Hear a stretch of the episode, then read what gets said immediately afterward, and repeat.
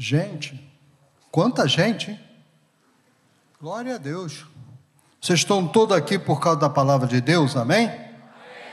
Ou estão aqui por causa, que nem eu. Eu fui para a igreja porque eu vi uma menina linda. Eu não queria saber de palavra de Deus, eu não estava procurando a Deus, mas eu conheci uma lourinha que só Jesus na causa. Eu já estava apaixonado por ela fazia três anos. Três anos. Não, três anos. Né? E aí eu fiquei. Ela um dia manda dizer assim: aconteceu, eu conheci quando a gente estava no início, lá no colégio. 13 anos ela, 13 anos eu. E aí, em três meses, eu já estava quatro pneus arriados. Mas ela não sabia se gostava mais de mim ou da erisipela. Ela não queria saber de mim de jeito maneira. Se você está nesse problema como eu, ela não gosta de você, ela não gosta mais de mim. É, eu aconselho a você a fazer como eu, não desiste. Fica amigo. Onde ela for, você vai junto. Se ela for com o namorado, você vai mais junto ainda. Fazendo sua propaganda, lembrando, eu estou aqui, eis-me aqui. E um dia eu recebo o convite, o Erlen lhe chamou para ir para uma reunião de jovens lá num lugar, na Avenida Maracanã. E eu falei, Erle vai estar lá? O pessoal, Erle vai estar lá. Eu digo, então eu vou estar lá também. E eu chego lá, o pessoal esqueceu de me dizer, Erle vai estar lá com o namorado. E eu chego lá, entra ela com aquele cidadão. Irmãos, eu prefiro não falar sobre o cara. Apenas descreverei como um sujeito com cara de otário, roupa de otário, sapato de otário. Gosto terrível para namorado. O único que prestou fui eu. E mas naquela noite, porque eu estava muito muito triste, muito triste, porque ela estava lá com outro cara, eu parei e prestei atenção no culto. Não prestei atenção na pregação. O pastor que pregava era um chileno e falava portunhol enrolado pra caramba e eu perdidinho, mas eu comecei a olhar ao redor. Olha ao redor. E você começa a ver pessoas que têm um rosto diferente. Foi isso que me convenceu.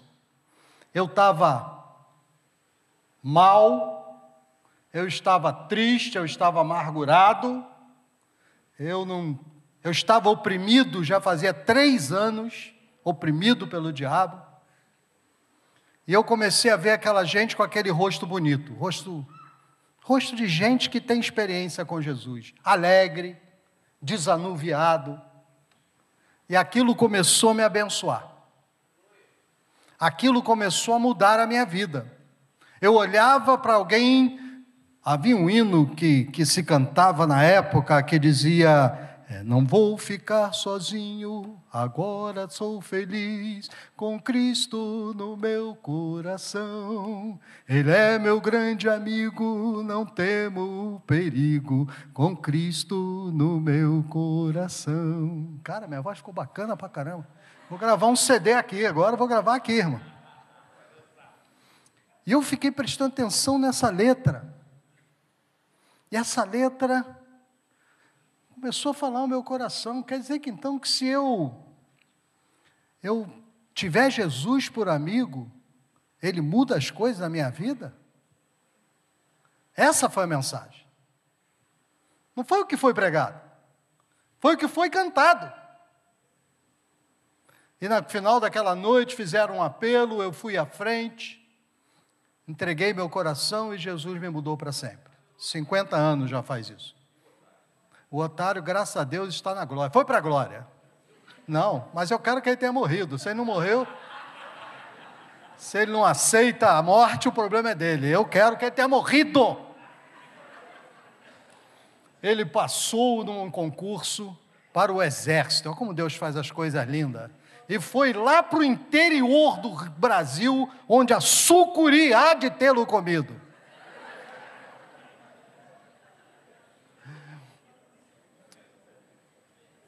Eu queria começar dizendo que eu gostei muito do tema de vocês, GPS. Achei muito legal. Guiados pelo Senhor. Como todo bom GPS que se preza, ele têm sempre uma função que diz recalculando a rota ou então mudando a rota. E quando eu vi que o tema de vocês era esse, eu me lembrei de um GPS. Eu, em 2011, eu fui convidado para trabalhar em Recife. E eu, na hora, o cara me convidou, eu estava andando na, na, Rio Branco, toco o telefone, era um cara presidente de uma empresa grande no Recife, você quer vir para cá? Eu quero. Quando eu desliguei o telefone, eu lembrei, ih, eu não falei com a minha mulher. Cheguei em casa e disse, amor, você não sabe o que aconteceu, uma bênção. Ela o quê? Eu estou indo para Recife, vamos morar em Recife. Ela, vão morar onde? É por isso que eu entendo quando Abraão falou para Sara e disse: oh, Nós estamos indo para um lugar que o Senhor vai mostrar. Foi exatamente a cara que a Ellie fez. Para onde? Eu estou indo para Recife. Segunda-feira eu já estou indo lá. Quando for no dia tal, eu já tenho que estar lá para trabalhar. Já vou trabalhar. Ela, mas, mas, mas como assim? Eu digo: Como assim? Me ligar? Me chamaram e eu disse sim. Deixa eu dizer a minha filosofia de vida. Para mim, Oportunidade é que nem bulldog francês, não tem rabo. Passou, não adianta segurar, irmão. A oportunidade chegou, pega na hora, porque depois que passar é que nem bulldog francês. Você já tentou segurar bulldog francês pelo rabo? Não é possível. Ofereceu, eu aceito. Depois eu vejo o que vai acontecer. Você quer ir trabalhar na Mauritânia? Quero. Na Mauritânia, interior da África. Você quer? Quero. Tem uma vaga para você na Nigéria. Quer? Quero. Depois eu penso. Primeiro eu quero, depois eu penso. É ou não é? Sabe qual é o nosso problema? Você Jesus perguntou para o ceguinho: "Que queres que eu te faça?" Já pensou se o ceguinho fosse que nem você?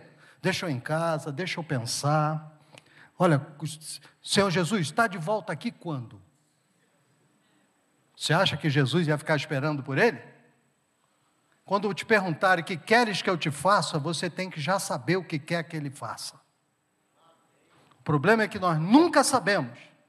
Um dia eu estava na minha igreja lá na Barra, e o Senhor falou ao meu coração: o primeiro que levantar aqui e fizer uma oração, eu vou abençoar. E eu falei, irmãos, levantem, alguém levante e faça uma oração. Ninguém levantou. Aí eu falei de novo: alguém que esteja aqui, faça uma oração. Ninguém levantou. Quando eu falei a terceira vez, levantou um cara que estava frequentando a igreja há uns 15 dias só. E fez uma oração de recém-convertido. Senhor, abençoa, tem misericórdia, aquelas coisas. Ele estava desempregado já fazia seis meses. Isso foi na quinta. Na segunda ele estava empregado de novo. Mas primeiro chamou alguém para levantar. Portanto, hoje, se eu disser quem é que vai orar aqui, não espere. Levanta e pula, porque senão pulo eu primeiro. Mas hoje eu queria compartilhar com vocês uma maneira de mudar a rota. Uma maneira infalível de mudar a rota. Se encontra lá em Atos capítulo 6, a partir do verso 1. DJ, bota aqui para a gente ver.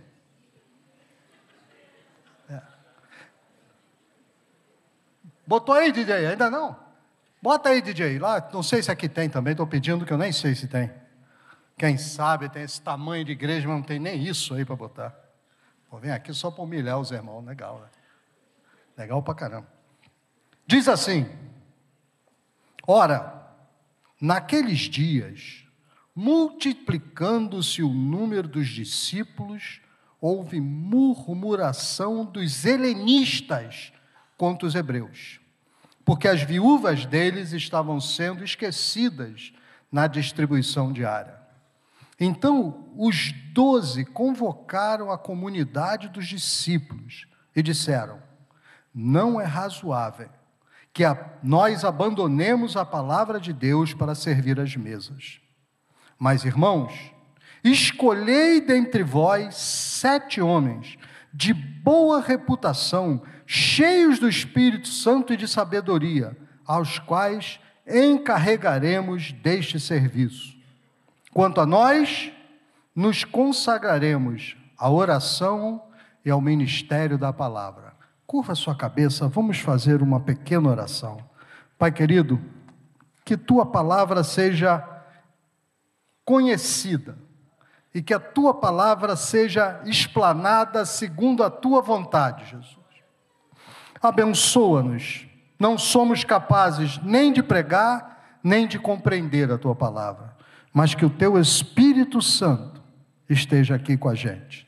Em teu nome, amém e amém. Mas eu dizia para você que eu estava indo para Recife. E minha filha, com medo, porque eu ia para uma cidade que eu não conhecia, minha filha comprou para mim um GPS e me deu de presente. E era o único GPS serial killer que havia no mundo. Era um GPS psicopata terrível. Ele mandava dobre. Primeiro, ele só falava inglês, eu que aceitasse. Aprenda a falar inglês. Depois, só falava em milhas e jardas. As 200 jardas dobre à esquerda. Tudo isso em inglês, também que eu falo inglês. E toda vez que mandava entre a esquerda, ele devia ser entre a esquerda se você for macho. Porque quando eu entrava, vinha um ônibus de lá para cá. Era um GPS assassino. Era um GPS possuído pelo maligno. Eu pensei em levar meu GPS para aquela reunião dos 380 pastores para abençoar um negócio que o troço estava difícil. E o tempo todo ele dizia: recalculando a rota. E quando eu estava pensando esse negócio de recalcular a rota, eu pensei nesse meu GPS. E lembrei desse texto aqui que acabamos de ler. Vamos lembrar. Até esse momento, a igreja só tinha bênção. Não tinha problema nenhum. A igreja tinha batismo com o Espírito Santo, tinha uma união grande demais, uma unidade em amor grande. Era uma igreja que compartilhava bens, vendiam o que tinham para compartilhar, partilhavam o pão juntos todo santo dia. Era até hoje uma igreja ideal. Mas aí começou um problema. E esse problema, para você entender, tem que voltar 300 anos. 300 anos antes, Alexandre o Grande havia morrido. O conquistador macedônio, grego. E nem, quando ele conquistou o mundo, ele tinha 30 e poucos anos de idade, morreu. E morreu sem herdeiros. 33, eu ia dizer, mas eu fiquei com medo de falar na sua frente, que eu sei que você ia me corrigir, mas eu fiquei, achava que era 33 como ele falou, 33. E quando ele morreu, morreu sem herdeiros. E o, o império dele foi partido entre seus quatro generais, como foi profetizado pelo profeta Daniel. E, quanto ele era vivo, ninguém ousava desafiar a Alexandre. Mas quando ele morreu, os quatro generais todos se achavam bons demais e começaram a ter problemas um com o outro. E havia dois em especial que disputavam o território o tempo todo: era o general Seleuco e o general Ptolomeu. Seleuco estabeleceu o famoso reino, império Seleucida, que ia do Afeganistão hoje até a Turquia. Era um mega império. Quando ele morreu, quem assumiu foi o filho dele mais velho, chamado Antíoco IV Epifânio. E esse homem era chamado carinhosamente, na roda da malandragem, como o pequeno anticristo. Olha que cara bem, devia ser um cara gente fina. E esse homem, gente finíssima, o pequeno anticristo, the little anticristo, ele chegou e resolveu: eu vou pegar a terra do Ptolomeu. Ptolomeu, ele inclusive tinha dado a filha dele em casamento para Ptolomeu. O nome da filha dele, vocês já ouviram falar? Cleópatra. Você já ouviu falar em Cleópatra? Gente finíssima também. E aí, sangue, você sabe que genética é uma coisa terrível. Ou seja, eu tenho uma neta, minha neta é francesa, nascida em Paris. Não me inveje, trabalhe. Se a sua estrela não brilha, não apague a minha. E minha filha mandou para mim uma foto da minha, da minha netinha com a camisa do Mengão, para você ver o que é a genética. Uma coisa poderosa. E aconteceu que Antíoco Epifânio, para poder atacar e controlar ah, o Egito, ele invadiu Israel, que era o caminho óbvio para ir para o Egito. E Israel, quando ele invadiu, conhecedor que eles eram de quem era Antíoco Epifânio, eles, parte da população fugiu. E por isso existem hoje, até hoje, judeus europeus, porque eles saíram para a Europa, fugindo desse homem na diáspora, como era chamado. E parte daqueles judeus ficaram em Israel e enfrentaram Antíoco Epifânio durante um bom tempo, até que ele foi, foi derrotado lá. Bem, a partir dessa divisão entre um pessoal foi para fugiu e outro ficou, começou entre os judeus a dizer que haviam dois tipos de judeu. O primeiro eram hebreus, ficaram brigaram. E os segundos eram chamados com desprezo de gregos. Por isso, Marcos capítulo 7 chama aquela mulher, mulher grega de origem cirofenícia. Mas Mateus, quando vai se referir à mesma mulher, aquela que disse que é, não era bom que jogasse para o pão dos filhos para os seus cachorrinhos, e ela disse: os cachorrinhos também comem as migalhas, essa mulher, Mateus a chama de cananeia. Então, Marcos chama de grega, Mateus de cananeia, porque para eles, cananeu, grego, helenista, era tudo a mesma coisa. Raça de víbora, não prestava para nada. Agora, a igreja vai expandindo, as pessoas vão crescendo, a quantidade de gente que vai crescendo, e aí Satanás diz para eles o seguinte: por que, que você vai tomar conta das viúvas dos gregos, raça inferior, gente que não presta? Por que, que você vai gastar o seu pão com essa gente? Ó, aumenta a porção das viúvas hebreias, verdadeiras judias, e diminui da, das gregas.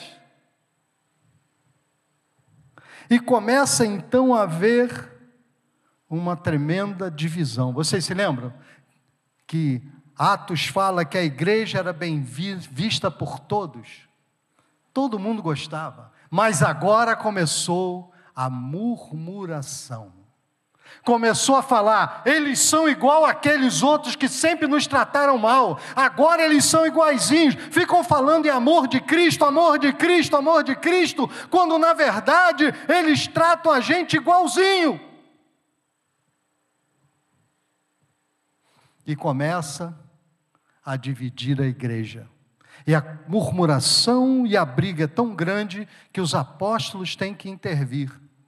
Se fosse hoje, na igreja moderna, a primeira coisa que a gente ia querer era um estudo de cultura para saber o que está acontecendo.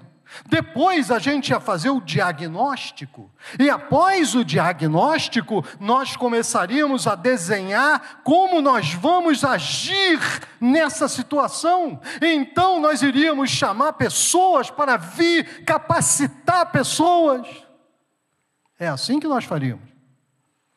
Pedro, Tiago, João, aquele povo chegou e disse assim: Olha, me arranja a pessoa cheia do Espírito Santo.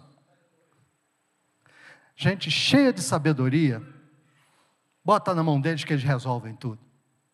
Vamos mudar a rota?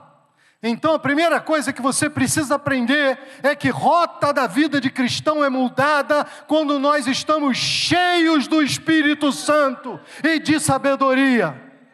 Nós não mudamos rota na vida de cristão através de blá blá blá filosófico, através de blá blá blá gospel, através de blá blá blá nós não mudamos. Irmão, você quer mudar? Você tem que ser cheio do Espírito Santo. Gente cheia do Espírito Santo não mistura coisas do mundo com coisas da igreja. Todos nós estamos embebidos em cultura.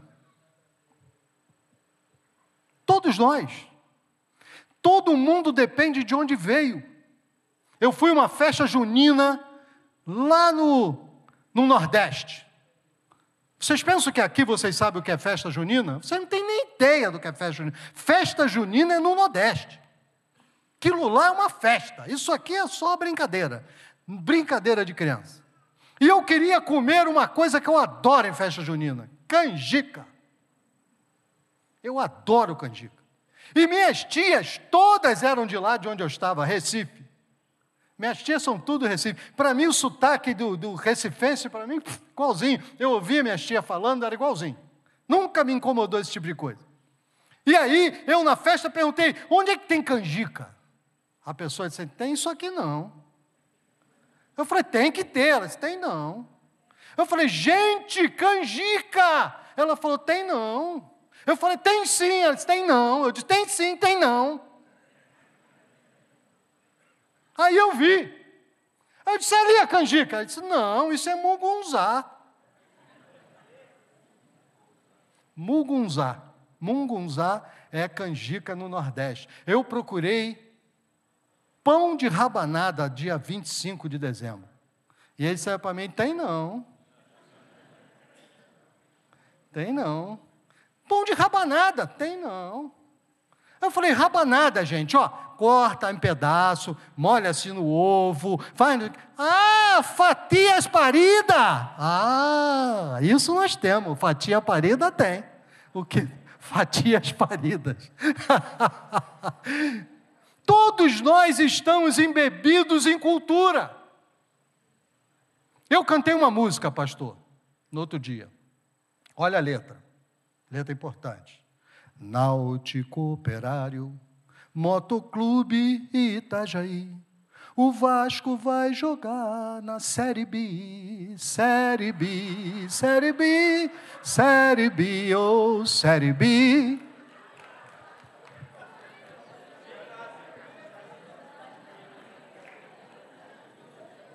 Alguém veio falar, pastor, o senhor não pode fazer isso porque o senhor magoa as pessoas. Irmãos, vocês se lembram do cheirinho? Vocês se lembram do ela, ela, silêncio na favela? Eu nunca fiquei magoado. Eu, eu era pastor numa igreja, dois meninos, era no ano 2000, Vasco bombando, dois meninos entraram no meu gabinete e puseram uma camisa do Vasco na minha cadeira vestiram a cadeira com a camisa do Vasco e depois pegaram outro e botaram assim atravessado na mesa. Eu entro, eis que está lá a palavra de blasfêmia.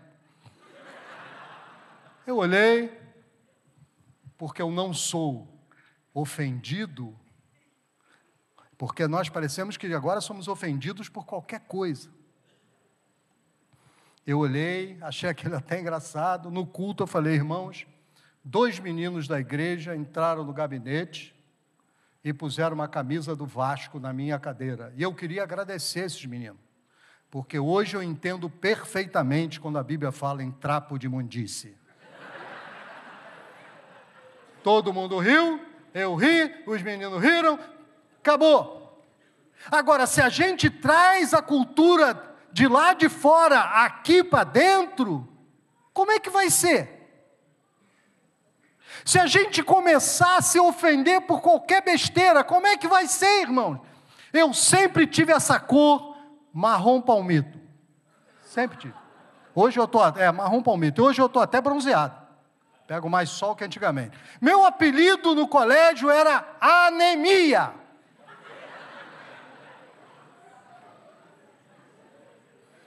Você já imaginou se eu me ofendesse, isso é bullying?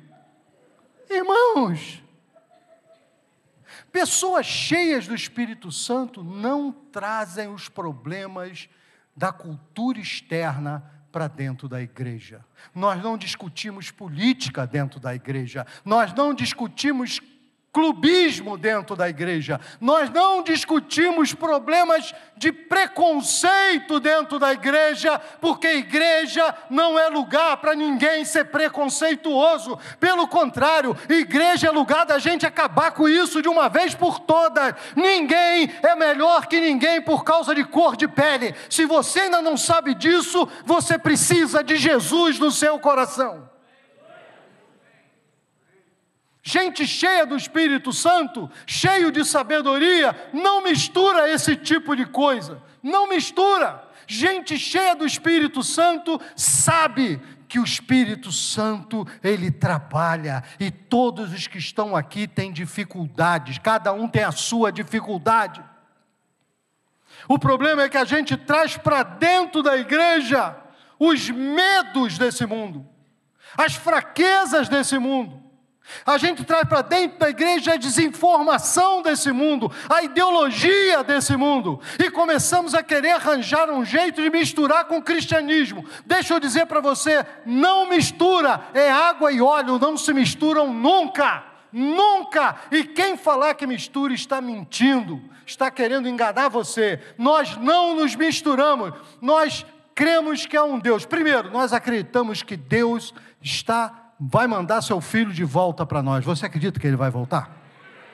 E você acredita que lá no céu não tem democracia, é império, é reinado, tem um rei e nós vamos ser submissos a ele, amém? Você acredita que ele já está voltando e que tudo nesse mundo vai passar e vai ficar? Então, que espaço tem para a ideologia desse mundo?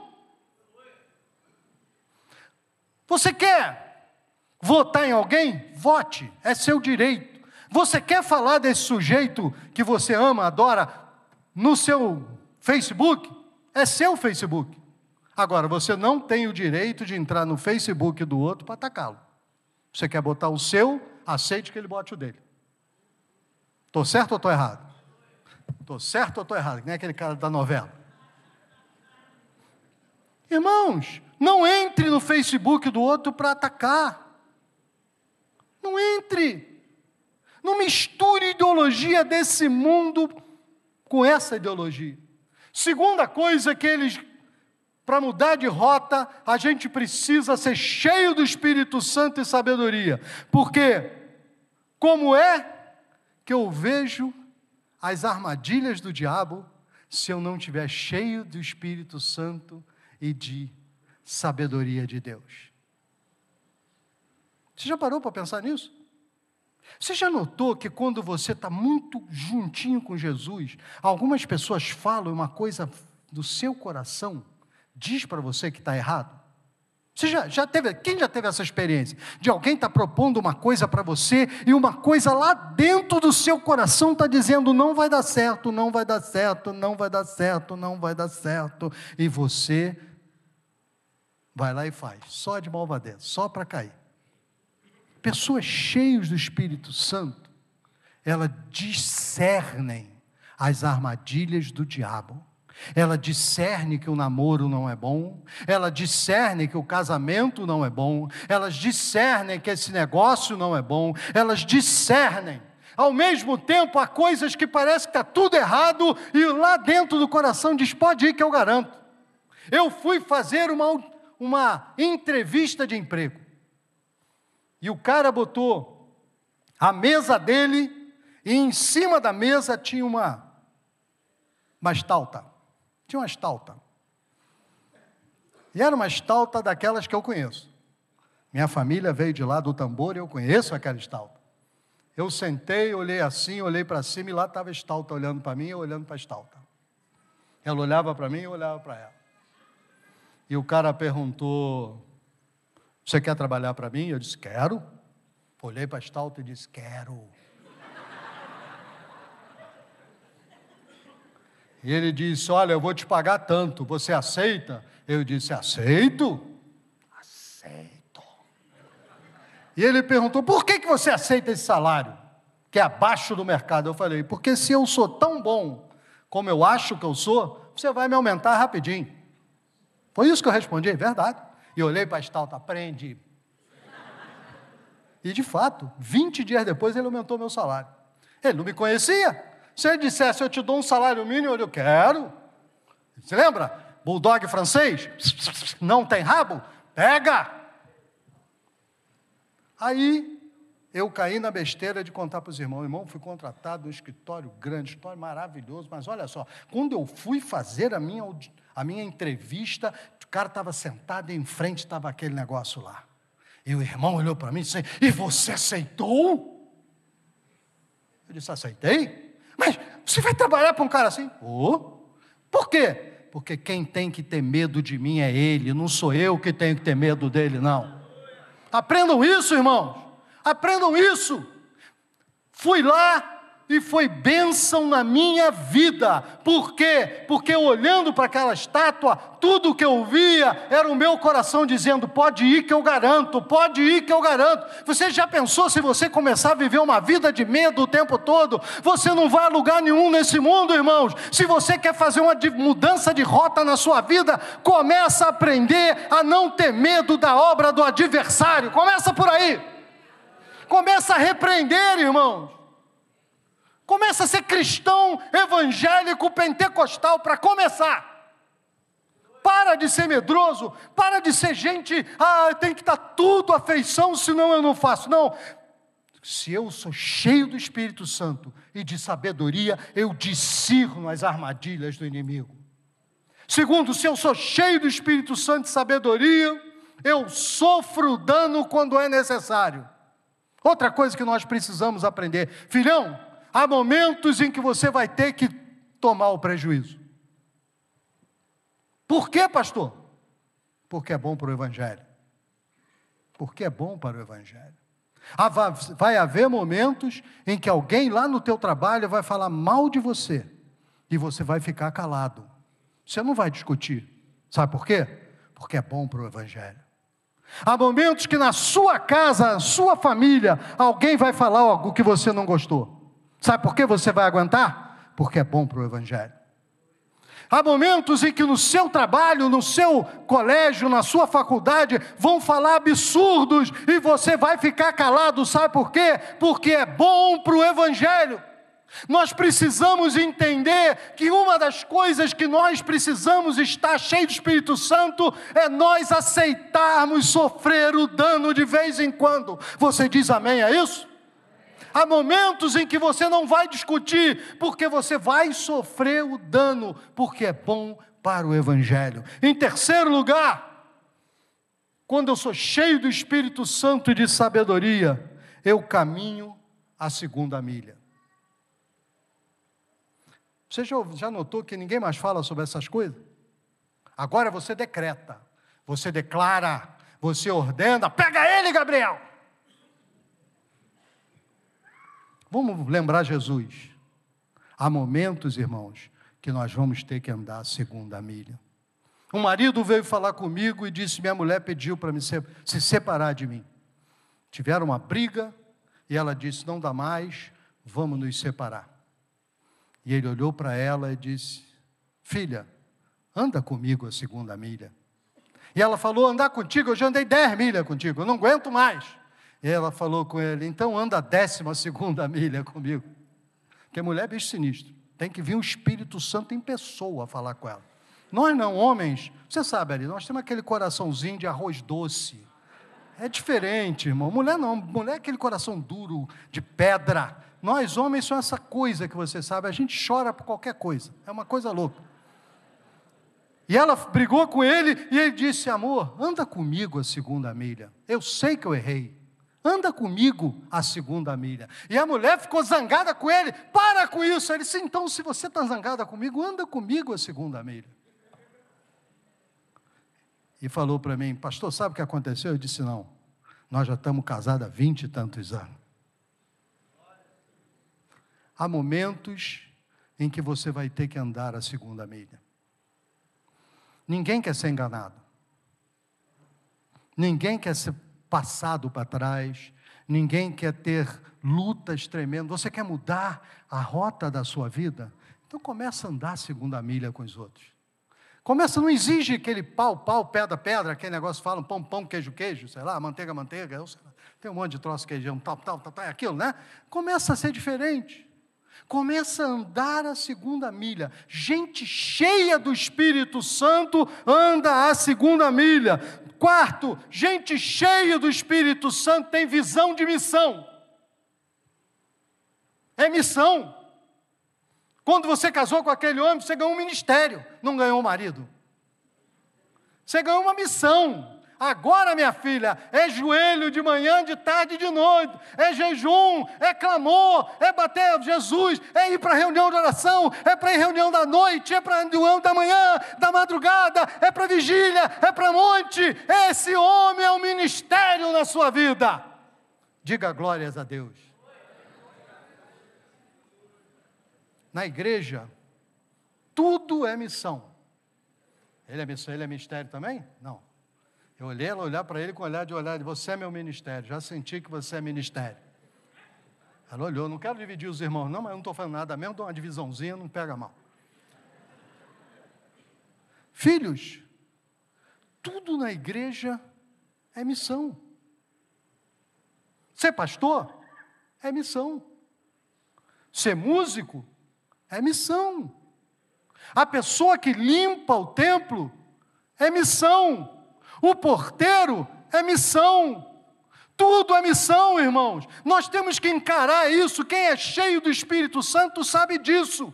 Quem quer ser líder tem que aprender desde já que o que você tem é missão. Não é brincadeira. Se você não aguenta, não pega. Mas se você pegar, encare como missão. Eu era pastor de uma igreja. Um dia eu entro no banheiro e alguém fechou o vaso e fez em cima. Entro eu no banheiro, está lá o sapo olhando para mim.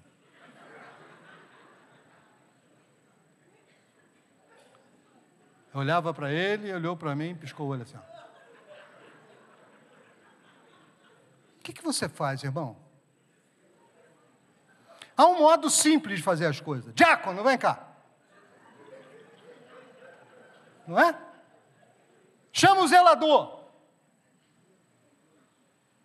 Mas enquanto o zelador não vem, enquanto o diácono não resolve, o problema está lá. Se é missão, irmão, eu encaro como missão. Eu peguei o papel, cobri a noiva, botei o véu da noiva lá, Peguei a noiva, joguei lá, dei descarga, esperei o submarino ir para a Suécia, fiquei olhando lá. É missão, irmão. Quando você passa a ter uma sujeira aqui, o que, que você faz? Ou quando você sabe que alguém está dentro da igreja fazendo uma confusão danada, o que, que você faz? Quando você sabe que tem gente falando mal do pastor, falando mal da igreja, falando mal de todo mundo, o que que você faz? É missão, irmãos. Nós não estamos aqui de brincadeira, é missão. Nós temos que encarar essa igreja e as coisas que eu faço nela como missão. É minha missão. Deus me deu, então eu vou fazer certo, o melhor que eu puder, porque Deus me disse para fazer tudo o que vier à minha mão. Eu vou fazer fazer da melhor maneira possível, porque é missão. Eu estou trabalhando para o Senhor. É por isso que gente cheia do Espírito Santo e de sabedoria, ela não causa problema, ela encara com missão acabar o problema. Eu gosto de trabalhar com adolescente. Minha mulher diz que é porque a minha idade mental é a mesma deles. É o que minha mulher diz para mim. Porque adolescente, eles costumam ser extremamente transparentes. Se eles estão tristes, eles estão tristes. Se eles estão alegres, eles estão alegres. Se eles gostam de você, você sabe logo. Mas se eles não gostam de você, você sabe mais rápido ainda. Quando você olha para essas, essas crianças, esses meninos, imagina eu, 66 anos de idade, eu olho para esse menino, tudo menino, menino, até 40 anos para mim é menino. Dava para ser meu filho, inclusive. Até eu tenho uma filha de 44, então até 44 é menino para mim, pelo menos. Você vai começando a ficar com o coração fechado. Você vai começando a deixar que as coisas entrem. Você vai cada vez mais se sentindo isolado. Você não vai querendo mais colaborar. Eu não vou fazer isso porque eles estão pensando o quê? Estão pensando que eu sou bobo? É isso, estão pensando. E daí? É missão. Quer mudar a sua vida hoje? Encara com missão que Deus tem te dado. Encara com missão, irmão. Não encare como algo que é você fazendo. Encare como algo que Deus te deu, porque Ele sabe que você pode. Um marido me contou, a minha mulher, eu entendo bem ele, porque a minha também está doente. A minha mulher está muito doente. E agora eu tenho que cuidar dela. Eu disse, eu sei o que você fala, o que você está falando. E ele disse assim: olha que frase, marcou para mim. Ele disse assim: Deus sabia, quando nós casamos, que ela ia ficar assim. Portanto, Deus me deu essa missão.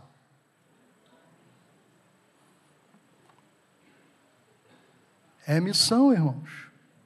É missão. Creia que é missão, porque Deus vai agir. E por último, gente cheia do Espírito Santo, ela não fica só no blá blá blá, ela age. Gente cheia do Espírito Santo não consegue ficar vendo, irmão não consegue ficar, nem que seja para de madrugada levantar e botar o joelho no chão. Bote o joelho no chão, faça algo. A Bíblia diz que fé sem obras é morta. Vou para o segundo, terceiro ponto. O que fazer se o meu caminho já está todo destrambelhado? Agora eu quero falar com quem já sente que o caminho já está meio desarrumado. Primeira coisa que eu vou recomendar a você, pela fé, eu aceito o desafio de mudar de rota. Irmãos, vocês não sabem como é difícil mudar de rota. Todos nós que somos homens aqui dirigimos, algum momento já ouviu a famosa frase: para e pergunta, filho. E todo homem que já ouviu isso responde: não precisa que eu sei onde eu estou.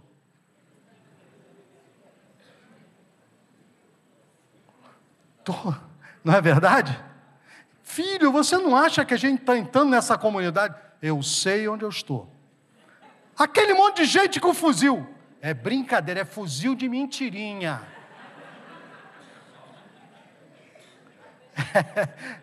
É, como é que é? De pólvora seca.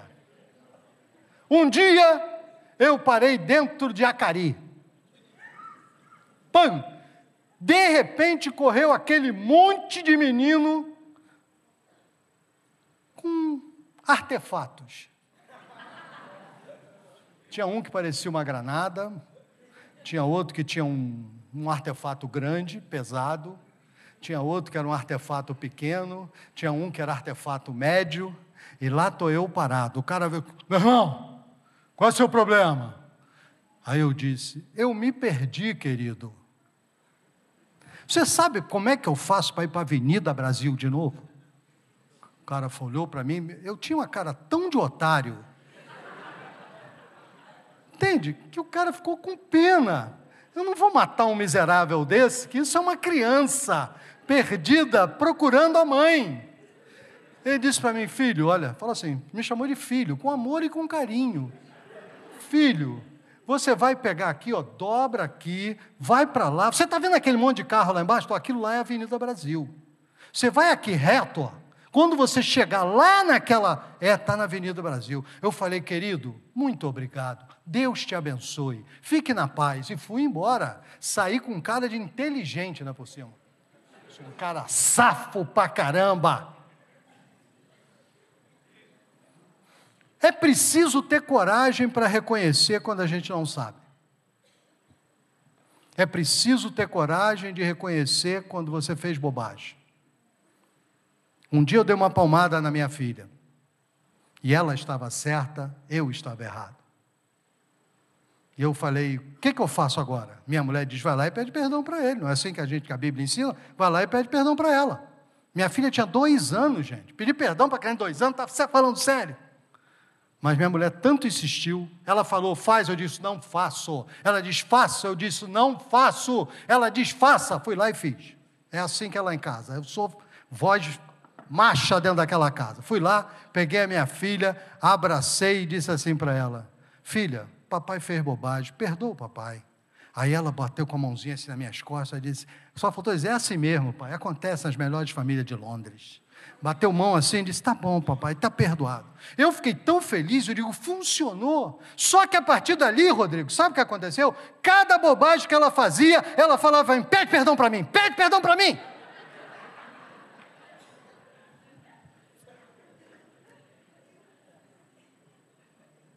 Gente cheia do Espírito Santo reconhece quando é hora de parar e mudar de rota. Eu quero falar com você que precisa mudar de rota. O Espírito Santo está falando com você que precisa mudar de rota. Mude de rota. Você está sentindo que está dando tudo errado. Mude de rota. Segunda coisa que para você quer mudar. Muitas vezes eu tenho que aceitar que eu vou pagar preço. Não vai sair de graça. O que eu fiz magoou alguém, feriu alguém, machucou alguém, fez alguma coisa que causou problema e agora eu tenho de pagar preço. Você quer mudar de rota na sua vida? Aprenda a aceitar que talvez tenha de pagar preço. Diga comigo, eu, Senhor, aceito pagar preço. Fale comigo, seja corajoso. Fala pela fé, Senhor, eu aceito pagar preço. Muitas vezes você vai ter que voltar ao zero. Muitas vezes você vai ter que pedir perdão a um monte de gente. Muitas vezes você vai ter que se humilhar. Terceiro e por último, eu decido corrigir a, a, a rota com Jesus. Diz assim a Escritura: entrega teu caminho ao Senhor, confia nele, e o mais ele fará. Quer mudar hoje a tua rota da tua vida? Então você precisa estar cheio do Espírito Santo. Quer mudar a rota da tua vida agora? É preciso estar cheio de sabedoria. Mas em primeiro lugar, você tem que reconhecer hoje, aqui e agora, que você precisa mudar a rota. Você não vai esperar a coisa desandar mais, destruir mais, arrasar mais, até chegar na hora de dizer: Eu preciso mudar de rota. Eu quero orar por você porque nada nesse mundo espiritual é feito sem que haja uma oração antes.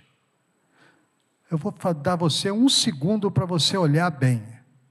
Essa mensagem foi toda para você.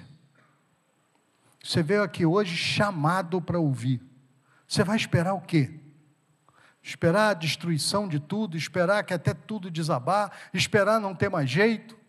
Ou você hoje, aqui, agora, pela fé, vai dizer: Jesus, eu aceito mudar a minha rota aqui agora, mesmo que eu tenha que pagar preço, mesmo que eu tenha que fazer algo diferente, mesmo assim.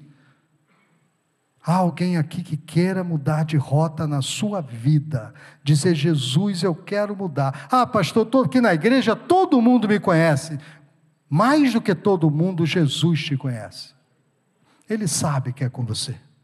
Há alguém aqui assim, eu só quero que você faça uma coisa, levante a mão, eu quero orar por você, eu não quero te humilhar. Deus abençoe, Deus abençoe, Deus abençoe, Deus abençoe, Deus abençoe. Mais alguém? Levante a sua mão, Deus te abençoe, Deus abençoe. Eu quero orar por você, eu quero orar por você. Eu quero perguntar: você tem coragem de sair do lugar onde você está agora e vir aqui à frente? Nós queremos orar por você com imposição de mão. Tenha coragem, isso, sai do seu lugar, vem aqui à frente, tenha vergonha não. Lugar de, de Deus é assim mesmo, a gente vai na frente, não tem problema nenhum, ah, me conhece, e daí? Jesus te conhece mais ainda. Eu quero orar por vocês. Pastor Ari, vem cá, meu filho. Vem cá, pastor. Aleluia, aleluia, glórias a Deus. Aleluia, salabachuri kandala.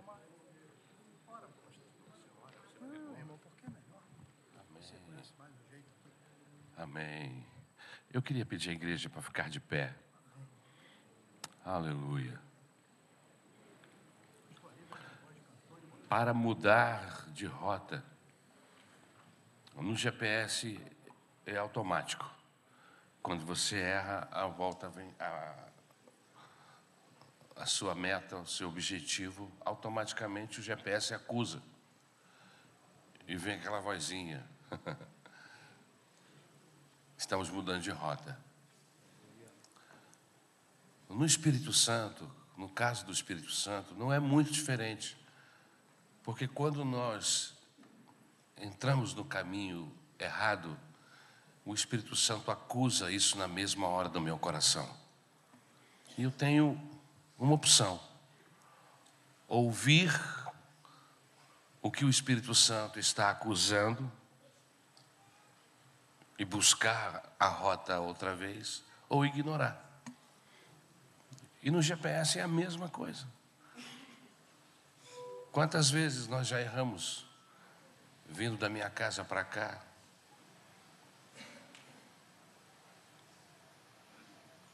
Principalmente quando tem muito engarrafamento, a minha maior dúvida é quando chega ali, naquela, na altura do. ali de Eudoro, que tem uma bifurcação. E agora? O GPS diz: vai para cá, para a direita, pega a Avenida Brasil. E aí eu penso assim: não é verdade. A Avenida Brasil é um horror sempre. Por que ele está me mandando para lá? Mas eu não sei. A verdade é que ele está recebendo orientação do satélite. E eu estou aqui embaixo. Ou então, chega ali e diz: não vai por dentro. Não vai pela Avenida Brasil. Mas eu vou sempre na Avenida Brasil, ela está melhor do que aqui. E eu fico brigando. E às vezes eu digo: não, vou pagar para ver. Vou por aqui.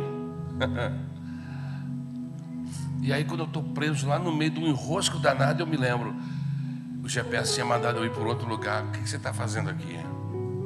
E agora não dá mais para voltar. Estou preso. Então, sempre que a gente está numa encruzilhada, na maioria das vezes, o GPS diz, te dá orientação. Você está embaixo, você não tem visão embaixo. Quem está de cima vê melhor.